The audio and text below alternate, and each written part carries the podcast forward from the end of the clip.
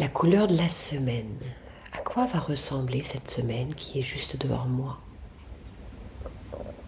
Cette semaine qui s'annonce comme une semaine de fin d'année. On ne sait pas s'il va faire beau, s'il va faire moche, s'il va pleuvoir, s'il va neiger. L'effervescence dans les magasins. Comment va-t-elle s'annoncer cette semaine. En repos au coin du feu, en mitouflé sur le canapé, dans la cuisine en train de faire des gâteaux. Et si tu te posais sur ton canapé, juste pour laisser ressentir ce qui te vient, ce qui te fait envie, ce qui te met en vie. Ressentir, juste ressentir comment tu aimerais colorer cette semaine? Quelle odeur, quelle douceur, quelle texture aimerais-tu donner à ces cinq jours de la semaine, plus un week-end d'ailleurs, qui sont juste devant toi quel en sera le goût. Si tu devais le goûter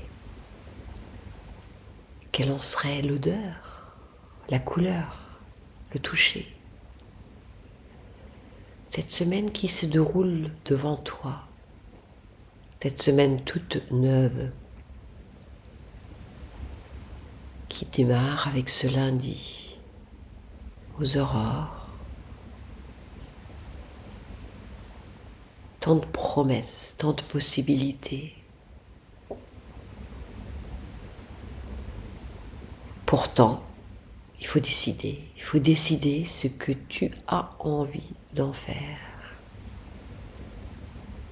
Tu peux laisser les autres décider pour toi. Tu peux te laisser porter par ton agenda.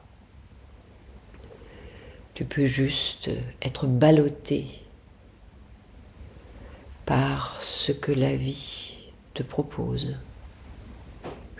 Ou tu peux prendre en main cette semaine et dire voilà, voilà de quoi j'ai envie. Voilà ce que j'ai envie de faire. Voilà ce que j'ai sur mon agenda à vouloir terminer. Terminer avant la fin de l'année être prêt et prête avant l'année prochaine. Très consciemment, assieds-toi quelque part et laisse venir la couleur, la texture, l'odeur, le toucher de la semaine à venir.